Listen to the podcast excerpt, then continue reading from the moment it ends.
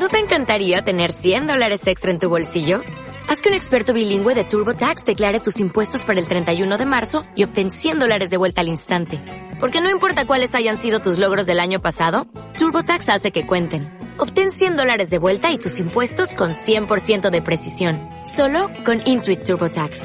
Debes declarar para el 31 de marzo. Crédito solo aplicable al costo de la presentación federal con TurboTax Full Service. Oferta sujeta a cambios o cancelación en cualquier momento. Hombre, en la empresa, cuando exijo que se cumpla el convenio laboral y que me pague las horas extras, mi jefe dice que soy rojo. Cuando defiendo una enseñanza pública para mi hijo, laica e inclusiva, los que quieren hacer negocio con la educación me llaman rojo. Cuando defiendo una sanidad digna, pública y de calidad, los que quieren hacer negocio con la salud me llaman rojo. Cuando considero que la mujer es la que tiene el derecho a decidir sobre su cuerpo y sobre su vida, los de la Edad Media me llaman rojo. Cuando me manifiesto contra el maltrato animal, los de Atapuerca me llaman rojo. Está claro que usted es de izquierdas. Bueno, pues de izquierdas y rojo. Hola, muy buenos días a todos. Fernando, todo bien, ¿no? ¿Podemos pasar de fase? Sí. Venga, muchísimas gracias. Bienvenidos al primer y último programa de Cambio Radical. Soy un facha, soy un liberal. Sáltate la cuarentena, te espero en mi paraíso fiscal. Yo soy Lecker y me recordaréis otros monólogos como Oh, otra vez recordando la Segunda República, ¿Dónde está mi cocaína? Y la más reciente, Poesías con rima que dan mucha grima. Hoy te daremos una serie de consejos para dejar de ser un reaccionario. Te ayudaremos a evitar generar esa sensación en la gente de uff, ya viene ahí el puserita en la muñeca. Así que abróchate el fachaleco que comenzamos. Punto número uno. No eres nadie, no te mereces prácticamente nada de lo que tienes y no eres importante. Así que relájate. Consejo número 2. Los extremos se tocan, pero tus neuronas parecen vivir en realidades paralelas. No se encuentran ni por casualidad. Punto 3. Vete a Cuba. Vete tú a Somalia, José Abraham. Consejo número 4. 500 euros por no hacer nada, ¿eh? Hombre, tú cobras 3.000 por decir, joder, ya son las 12 de la noche, ¿cómo me gusta mi trabajo? Consejo número 5. Franco nos salvó del comunismo y la sesión flamenca de las 5 de la tarde nos libró de tener que aguantaros. Consejo número 6. 700 muertos por accidente laboral. Pero hay el riesgo del empresario, ¿eh? Consejo número 7. A ver, a ver. Juan Carlos, vale. Pero Felipe, jodas, Felipe no. Consejo número 8. 1 más 1 son 7. Claro, y así contaba los muertos del comunismo. Consejo número 9. Critica a Mancio Ortega y tengo un traje de Zara. A ti no te meten 12 latigazos antes de entrar a currar y nosotros estamos todo el día con las putas zapatillas. Y consejo número 10.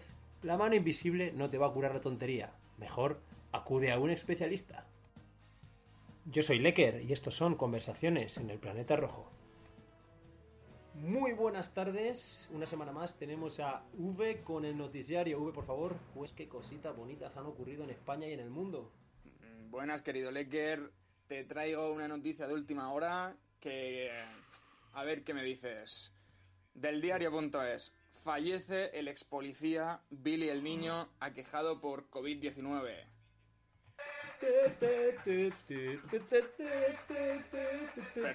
Pero Lecker, pero Lecker, por favor. Perdón. Que no tenemos perdón. presupuesto para abogados, recuérdalo, para ir a la Audiencia Nacional que cuesta su dinero. Y aparte, bueno, recordar que Billy el Niño no se ha muerto en la cárcel ni, ni juzgado. Se ha muerto en un hospital, en libertad y, y con sus medallitas. Así que, eh, bueno, es una, Vale, vale, perdón, perdón. una alegría un poco ag- Pa' dentro, ¿no? agridulce. Sí. Joder, tío, es que veo que los de los rojos nunca tenemos una alegría de verdad, una alegría que digas, por fin, ¿no? Tío, todos los, toda esta gente se muere. eh, Se muere. ¿Tú crees que cuando, se, cuando le pase al Borbón también va a ser parecido? ¿O qué? Hombre, las encuestas del CIS de la, de la última semana suspendían a la monarquía, ¿eh? Y eso nunca había ocurrido en España. Pues, pues ya la ha suspendido la, la ciudadanía, ya solo falta que lo suspenda la vida. Pero ¿Un bueno, cambio de paradigma, eh, tú crees? eh, ¿O aún estamos muy no sé, lejos? vivimos, vivimos, vivimos tiempos extraños, Ued, vivimos tiempos extraños. Pero bueno, eh, nada, eh, solo quiero pedir disculpas. eh, ha sido una emoción, la emoción que me ha, que me ha, que me ha, me ha embargado. Por favor, continúa, continúa con las noticias. Segunda de, también del diario.es. España no secunda a Francia, Dinamarca y Polonia en el veto a las ayudas públicas por el coronavirus a empresas con sedes en paraísos fiscales. España, de momento, no se ha sumado a la iniciativa de estos tres países, a los cuales sí podría sumarse Italia, toda vez que ha atacado públicamente la política fiscal de Países Bajos. Oye, dos cosas. Sí, dos dime, cosas. dime. Una, como dos, no- dos noticias del diario.es. Me gusta que el guiñito a Escolar siga presente en todos los programas. A ver si algún día, con tanta referencia que hacemos de él. Alguna sección, ¿no? Sí, sí. Hombre, o que sí, eso es, que haga una sección pero pequeñita, ¿eh? que tampoco se crea nadie. Y, y, y lo segundo, la canción esta que, que sonaba cuando lo de Vir el Niño es lo que estaría escuchando Nadia Calviño, ¿no? Cuando pasaba o Amancio. Sí. Amancio ya sabemos que sí. Claro, si Amancio hace un ERTE, no le pagan la pasta al gobierno, ¿no? Va, se las ingeniarían de alguna manera para hacerlo. Hombre, yo creo que España no se puede sumar a esos tres países porque quizá todas las empresas del IBEX 35... Pregunto, eh, pregunto, yo aquí no afirmo nada. Sí. Quizá, digo yo, que por ahí las malas lenguas dicen que casi todas o todas tienen ahí sus filiales y sus sociedades pantalla en paraísos fiscales y... O sea, pregunto, eh. Una pregunta. Lanzo la pregunta a Una nuestros pregunta, oyentes. ¿Tú crees que la casa de Alfonso Merlos es un paraíso fiscal? Lo dejo ahí, lo dejo ahí, para que lo piense, para que nuestra audiencia lo piense. Tercera noticia, V, tercera noticia. Bueno, aquí Sí, sí, me quedo con, el- con el- con la sintonía, perdona. del diario El Español, nuestro querido Pedro J. Grande. Eh, Juan Carlos I llevó a Suiza, De Bourbon. sí, sí, llevó a Suiza, siendo rey, un maletín con 1,7 millones de euros, según su gestor. Ya que el abogado Fasana declaró ante el fiscal jefe de Ginebra que el dinero procedía del sultán de Bahrein. Oye, dos, dos- dos preguntas muy rápidas. Una, me da mucha pena que al pobre rey, claro, eh, ya no trabaja como rey y no le ha pillado ni una jornada de teletrabajo. Y mi segunda pregunta es, ¿tú crees que Billy el Niño, que sabemos que es un alias, se lo pusieron como homenaje a Juan Carlos I por lo bien que acertó con su hermano? Lo dejo ahí, no lo sé. ¿Tú qué opinas? Mm, La verdad es que es una, Puede ser. se- es una pregunta Es una para nuestra buena, audiencia, ¿sí? ¿eh? ¿Cómo estoy reflexionando? Sí, sí, sí. Es una pregunta para Hoy- nuestra audiencia y especialmente para aquel que tenga dinero, si quiere afirmar eso. Eso es, y que lo ponga de manera anónima en nuestro en nuestro ebooks, en el apartado de comentarios. Puedes poner ahí si crees que es en homenaje sí o no. Si solo ponen que sí o que no, es imposible que lo rastreen. Así que os rogamos, por favor, que respondáis esta pregunta en, en, en nuestro ebooks y que os suscribáis también. Sí, sí, por supuesto. Un poquito la, hay que hacer la promoción. Cuarta, pregu- cuarta uy, preguntita, cuarta noticia. Uy. Pues venimos con Diario Público, Eduardo Inda y un redactor de su digital investigados por acoso a los hijos de Pablo Iglesias e Irene Montero. Uf, el- O sea, el, el pantú. Me gusta, perdona, ahora te dejo. Me gusta lo de redactor de su digital, ¿eh? Sí. Porque lo de estercolero no. uf, queda poco fino para ti, que eres un tío, un tío estudio, estudiado. Sí, hombre, somos, somos sectarios pero educados. Una, Eso cosa no quita la otra. Y riguroso. Claro. Y riguroso. Se puede ser un fascista, pero por el respeto nunca hay que perderlo y la educación. Eso es... ¿Y se sabe por qué? ¿Se sabe por qué les han. ¿Qué han hecho? Bueno, entiendo que- estaban, digamos que Eduardo Inda ha enviado a su redactor, que ese que tiene el apellido impronunciable, eh, a, a seguir a los hijos de Pablo Iglesias y entonces una escolta dio, dio el aviso y por eso les está, les está investigando, porque además este redactor fue el mismo que eh, dio la identidad de los geos españoles en Bolivia y, y los puso en, en peligro cuando lo del golpe de Estado de... Ah. Eh, habla bien. Golpe de estado no. A ver, ya estamos. Es que, es que- tienes que tienes que intentar dejar esa pena rojera un poquito y ser un periodista de, de- de raza y de, de verdad. Golpe de estado. Cualquier cosa le llaman golpe de estado, ¿no? O sea, bueno, el 39 también fue golpe de estado. No, pero, pero lo que digo yo es que al final, ¿cuánto costará el máster que ha tenido que estudiar ese chaval para dedicarse a perseguir a los hijos de Pablo Iglesias y de Irene Montero? sí, sí. Eh, Y para poner en peligro bueno. la seguridad de funcionarios españoles eh, en, en- en Bolivia, ¿eh? Para sacar su, su cara, su identidad y que los, y que los linchen. Y con lo- Si es que son. Sí, sí. No, que iba a decir que son, son españoles, pero bueno, para lo que les interesa, ¿no? Para el resto les den por el, por el saco. Bueno, eh, V, cuéntame qué nos trae nuestra red social favorita después de, de Globo. Pues empezamos con un tuit de Juan Carlos Girauta. Que, que me tiene bloqueado, eh, por favor. Eh, no sé cómo- o sea, se me ha ido cómo se llama. Eh, Girauta, Sí. si me escuchas, Leque, eh, acéptame, hombre. Acéptame, vamos a pedirnos perdón, que esto es una rencilla así Venga, tontuna. ¿Y antes de que entre en dicho? Bueno, Es- dice que nosotros eh, no trabajamos tanto para construir una bisagra. Acabo de comunicar formalmente mi baja como afiliado de Ciudadanos. Hostia, esto Pues estaba nada. pensando que esto es peor que cuando en casa decían lo de aprobamos, ¿no? Lo de hemos aprobado. Sí, Era como, a ver, tú, eh, me has, tú me has hecho el colacao para desayunar. Eh, lo de chaparme todos los ríos y los ríos físicos lo tengo que hacer yo. Y era aprobamos. Esto es lo mismo, ¿no? Lo que trabajamos, dice. Pues sí, el amigo Girauta ya se da de baja de su tercer partido político y ahora todos ansiosos para ver cuál es el cuarto. Hombre, yo creo que es fácil, ¿no? En, en Betadwin... eh, Se paga a se cotiza- 101 que va a ir a Vox, sí, efectivamente. Sí, te dan, te dan- te- tienes que pagar dinero. O sea, vamos, eh, está clarísimo que Vox eh, se erige como, como- Pero bueno, está bien que al final esa gente esté entretenida, joder, tengan un trabajo, eh, puedan hacer pasear, puedan... Bueno, yo creo que está bien. Al final Vox es un poco, eh, iba a decir como los... eh, estos de... Bueno, yo me acuerdo en mi época, ¿no? Eh, Los de... Iba a decir los de Asprona, un poquito, o sea, como que les ayudan a, a aquellos que tienen problemas a tener una ocupación. Como los junkies cuando nosotros, yo era pequeño, había un programa que se llamaba Espabila, Sí.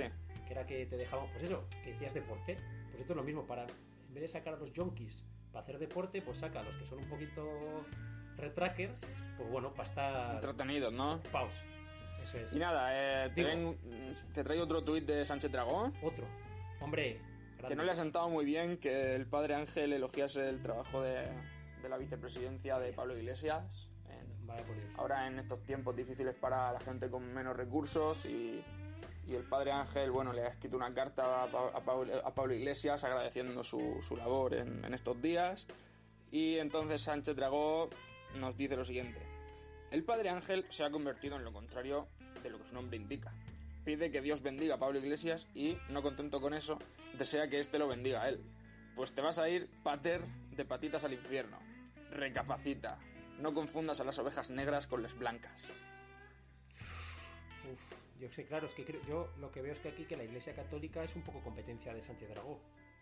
Final a todos les gustan mucho los, las menores. Sí. Pues claro, le veo como que se ha picado porque Sí, sí, sí. oye, habrá dicho, oye, cabrón. Conflicto de intereses. sigo. Eso. Joder, qué fino, qué fino ha sido siempre, Sí, sí. la verdad. Hay que- Y nada, y, el último tuit es uno de Alfonso Usía respondiendo a Sánchez Dragó diciendo, solo les interesa la publicidad. Dios es una excusa. Uf, es que claro, Alfonso Usía le habían echado, ¿no? Al final de... ¿Qué era? ¿De la razón? O... Supongo. Le habían censurado, entre comillas, un artículo y se había pirado, ¿no? Creo. Bueno, pues tampoco le vamos a echar de menos. Joder, Así que... hombre, yo le tengo. No me, no me ha borrado de Twitter, con lo que yo estoy bastante contento, la verdad, ¿eh? Eh, va aguantando. Alfonso y yo vamos, vamos. Creo que puede haber una relación ahí bastante. Igual le invitamos también. Vamos a intentar invitar a Alfonso. Nos proponemos que Alfonso sí participe en nuestro programa. V, ¿cómo lo ves? ¿Tú crees que querrá? Campaña de Twitter. Vamos a intentar a través de Twitter Hmm. que Alfonso Usía o nos salude, que diga hola, algo así. Pues nada, esto ha sido todo, amigo Laker, y hasta la semana que viene. Un abrazo. Adiós. Bienvenidos a ¿Qué dice tu cuñado? Esta semana con todos ustedes, Isabel Díaz Ayuso. Se preguntarán, ¿qué ha dicho la ex community manager del perro de Esperanza Aguirre en esta ocasión? Pues, tras ser preguntada si no temía un posible repunte de contagios por la desescalada, ha asegurado lo siguiente. Todos los días hay atropellos, y no por eso prohíbes los coches. Pues nada, ¿qué, qué les ha parecido? En realidad lo siento mucho por los habitantes de Madrid, pero a nosotros nos regala minutos valiosísimos de podcast. Que tengan un buen día y hasta la semana que viene.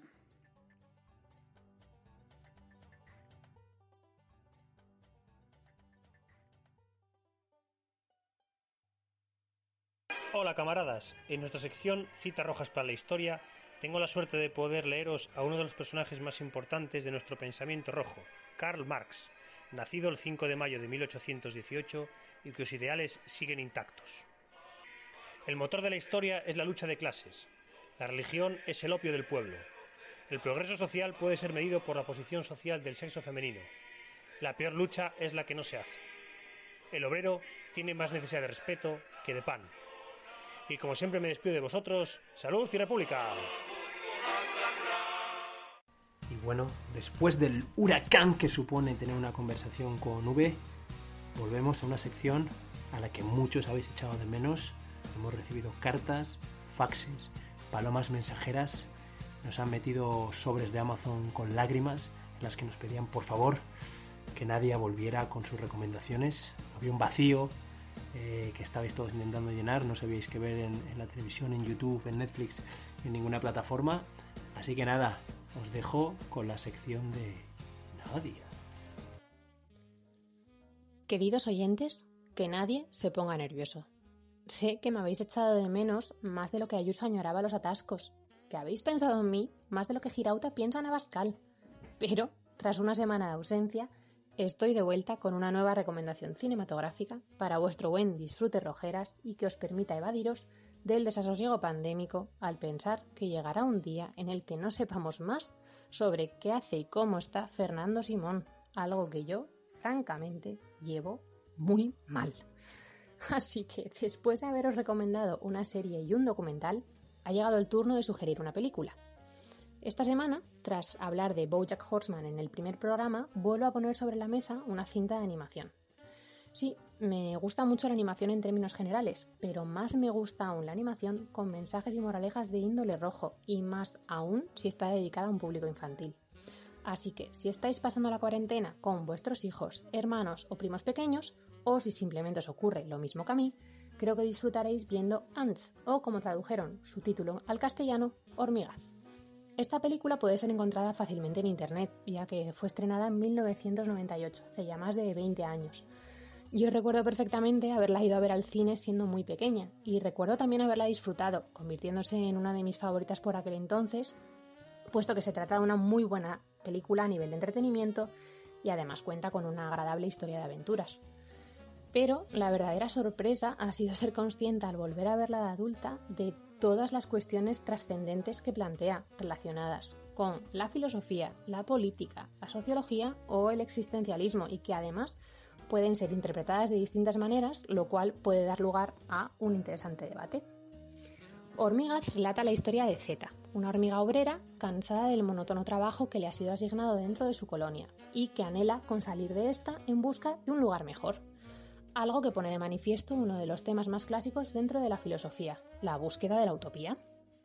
Z además está harto de que le digan cuándo trabajar, cuándo comer, cuándo ir al bar, cuándo bailar, es decir, está harto de que manejen todos los aspectos de su vida y por ello es el claro ejemplo del inconformismo y del libre pensamiento, ya que él busca satisfacer sus propios deseos por encima de los que benefician a la colonia.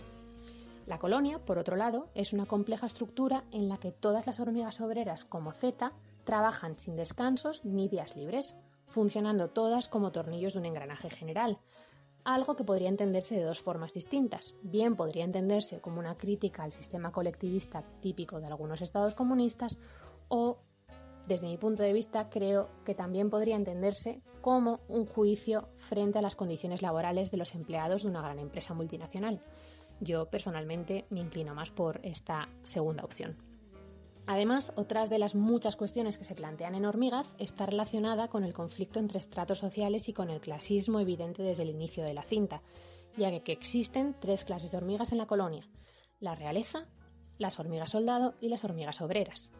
Si bien la realidad de estas últimas no es ideal, tampoco lo es la de las hormigas soldado, que se encuentran bajo el mando del que es el malo de la película, el general Mandíbula el cual posee un discurso claramente basado en la ideología supremacista, ya que considera a las hormigas soldado como la raza superior y a las obreras como la inferior de la cual hay que deshacerse. Así que, sin ánimo de destripar más momentos interesantes de la trama, solo reseñaré que además de todo esto, también hay lugar para una revolución de la clase obrera y para una crítica final a una de las frases más características del despotismo ilustrado, el clásico todo para el pueblo, pero sin el pueblo. Así que ya sabéis, si queréis conocer de primera mano qué ocurre con Z y el resto de las hormigas, sacad un ratito para ver Ants u Hormigaz, película que además tiene una cortita duración, dura menos de hora y media y que seguro que os hará pasar un buen rato analizando todos estos temas tan interesantes que toca, los cuales no son nada habituales en el cine de animación clásico. Y esto es todo por hoy me tenéis desde ya pensando con qué puedo sorprenderos en próximos programas. Eh, no olvidéis además que tenemos una dirección de correo electrónico conversaciones en el planeta rojo donde me podéis dejar sugerencias de series, pelis o documentales que creáis que son merecedoras de ser comentadas en nuestro podcast. Así que nada más, me despido, nos oímos prontito y os envío como siempre besitos libres de coronavirus. Y una semana más contamos con la participación de Eduardo... No, Eduardín. No lo confundamos con el gran Eduardo Inda. Eduard In, que nos trae un nuevo bulo. Muy buenas, mi queridísimo amigo Lecker. Bellísima persona por dentro, pero quizás un poquito más bella por fuera. Soy Eduardo In, el reportero Gracias. que fue el profesor de Spiderman en la universidad. Y vuelvo otra vez con No, esto no es maldito bulo.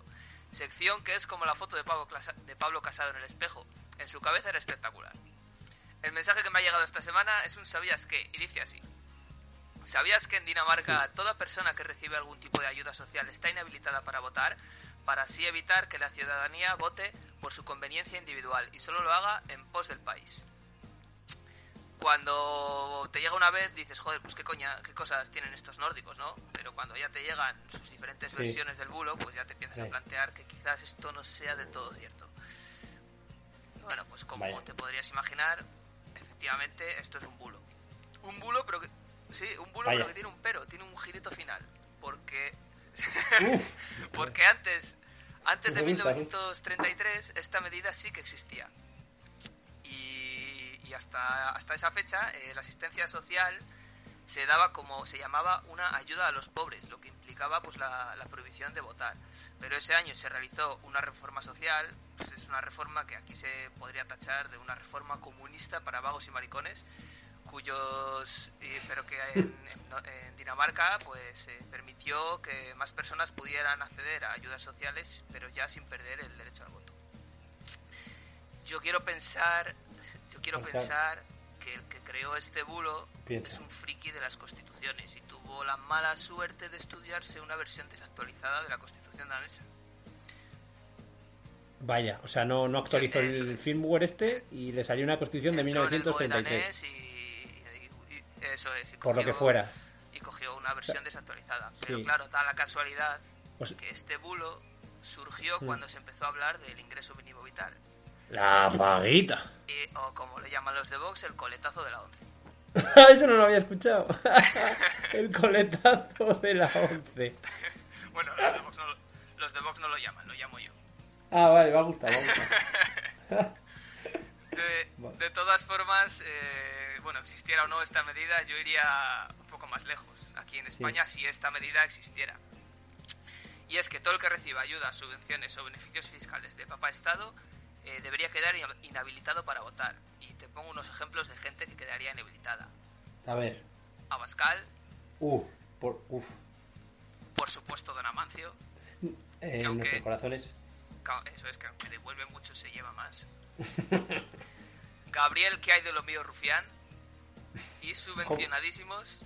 Joder, puta ¿Cómo? Rufián, ya no nos gusta Rufián, eh, perdona. No, no, no nos ya, gusta. ya no es nuestro equipo, eh, somos más de, de Inés. Sí, la semana pasada nos gustaba, ahora ya no nos. Así somos nosotros. Sí, sí, sí. Y luego también otros subvencionadísimos que no tendrían derecho a votar serían pues, Almodóvar, Ferreras o Ana Pastor, que son unos titireteros y que no hacen otra cosa que chupar subvenciones, como ya sabemos.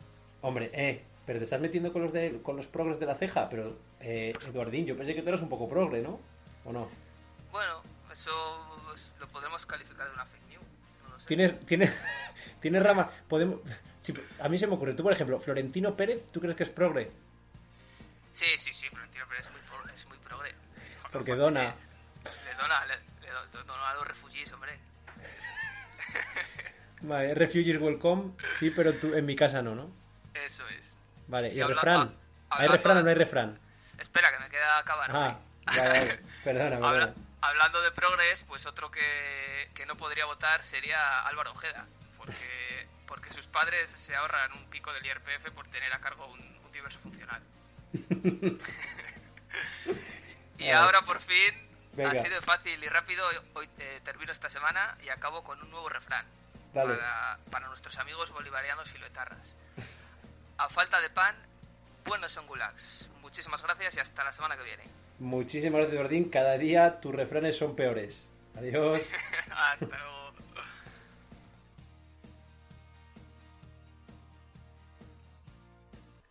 Muchísimas gracias a V y a Nadia, a Eduardín se las agradeceré o le agradeceré cuando aprenda a utilizar los cascos y el micrófono.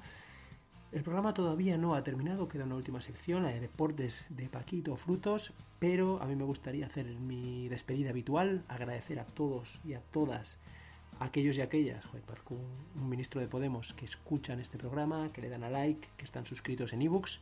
Agradecer también todos los comentarios positivos que nos hacéis, que son, bueno, ninguno. Y nada, nos vemos en la siguiente fase, los que podáis, los que no, paciencia. Y nada, Rojeras, un abrazo. Muy buenas amigos de Conversaciones en el Planeta Rojo. Qué bueno estar aquí de nuevo con vosotros. Yo soy Paco Frutos y vamos a pasar unos grandes minutos de podcast llenos de sectarismo, llenos de intolerancia, llenos de odio. De odio, pero de, de verdad. Ahora se ha puesto de moda jadear Además tenemos que, que como somos gilipollas, buscar una palabra en, el inglés para definirlo. No, no, no. Odiadores, odiadores. Los ha habido siempre. Algunos lo llevamos practicando mucho tiempo. Se está produciendo un intrusismo profesional que daña mucho a, un colectivo que llevamos tiempo trabajándonos una reputación. Y, vengo aquí eh, en estos minutos a hablar de deporte, a hablar de deportistas, a hablar de política y sobre todo de odio, que es lo que de verdad vertebra este país, es lo que nos une. Y es que amigos, esta ha sido una semana eh, espectacular por parte de nuestro referente Rafa Nadal, porque se ha paseado por casi todos los medios de comunicación de España y de parte del extranjero. Eh, y desde su púlpito nos ha dicho cómo tenemos mm, que arreglar eh, la crisis que todos conocemos. El clásico, mi cuñado dice, pues si eso ya lo dije yo en enero. Y es que dice el bueno de Rafa que, no está muy conforme con que no gobiernen eh, los piojosos. Esto no lo ha dicho, pero bueno, yo que leo entre líneas os lo traduzco. Y literalmente lo que sí que ha dicho es que a él le gustaría que no gobernase gente sin ningún tinte político. Que me encantaría encontrar alguno de esos ejemplares. Ejemplares sin tinte político. Ya no porque todo pueda ser político, deje de serlo. Gente que de verdad carezca de ideología. ¿eh? No sé si es que a lo mejor se refiere a, lo que el único tinte político que conoce, el tinte del dinero, que esos sí existen, esos los conocemos y no suelen gobernar ya, aunque sea en la sombra. Igual lo que Rafa está pidiendo que salgan del armario, es como una reivindicación, señores del BCE y, del FMI, salgan ustedes y gobiernenos, ¿no? Eh, de verdad, santísimo cuñado. Y también ha pedido, chicos, que nos gobiernen los mejores que hablen los expertos. Que no sé si es que está haciendo de menos a los expertos que ya están hablando, a los que ya están gobernando, a los que ya están trabajando, o a qué se refiere exactamente. La verdad es que le ha quedado muy redonda la frase, no quiero yo estropearla, porque Rafa es un mito y, yo al fin y al cabo, ¿quién soy? Pues un señor aquí con el seudónimo Paco Frutos, que de verdad lamentable. O sea que bueno, vamos a dejarlo, porque para mí esta no, no ha sido la mejor de, Rafa Nadal eh, en, esta semana. La mejor sin duda ha sido en la que pide que vuelva la normalidad de antes. Que la nueva no le gusta. Dice Rafa que no le gusta la nueva normalidad, que él quiere lo de antes. No ha dicho, no ha precisado lo de antes de cuándo. Eh, no sé, si le pregunta a Feliciano y a Verdasco, nuestro timón y pumba del tenis, pues igual le dicen que la normalidad que le gusta a ellos es la de antes de 1975. Claro, no sé, depende de a quién le pregunte. Que igual Rafa se piensa que esto es, cosa del social comunismo bolchevique que, que, rige nuestro país, que ha decidido que, haya una pandemia. igual es que no conoce el concepto de pandemia, que esto afecta a todo el mundo. Igual se piensa que el G20 se ha juntado en una piscina en Miami y han dicho, ¿cómo jodemos la temporada de Rafa Nadal este año? Pues chicos, vamos a implantar una nueva normalidad en la que se mueran 300.000 personas y a tomar por culo el calvo de Manacor. Bueno, no, sé, no, sé. Em, pero la verdad es que a Rafa le ha quedado muy bien, le ha quedado muy redonda em, esta declaración. Y eh, yo desde, desde que las escuché solo sueño con ese momento en el que se junten en un mismo plato de televisión Miguel Ángel Revilla, eh, por todos conocido como la anchoa mecánica, eh, Pablo Motos, al que no voy a poner apelativo porque probablemente cualquiera de ellos sería motivo de denuncia, y Rafa Nadal. Ver a estas tres personas, bueno, mira, me cabe también Iker Jiménez, pero vamos a dejarlo ahí hablando de ovnis y de, y de mierdas. estos, estos tres, o sea, estos tres en un mismo plato, yo creo que te aparece ahí el holograma de, de Primo de Rivera. ¿no? ¿Puede, puede ser un espectáculo de tal nivel? Los totem del cuñadismo, señores. Albert Rivera es un puto aficionado. Ya lo sabíamos, ¿no? Eso ya lo sabíamos también, ejerciendo la política profesional. Pero estos tres, bueno, con, con mi sueño húmedo me, voy a quedar, amigos. Eh, pensadlo, pensadlo. Os dejo visualizando. Nos vemos en un par de semanas. Y recordad, amigos, cuando os falte eh, la esperanza, cuando falte un guía, ahí estará Rafael Nadal Parera para deciros lo que ya sabíais y lo que no necesitáis. Referente absoluto. Que viva Rafa Nadal, que viva el tenis. Un fuerte abrazo, amigos.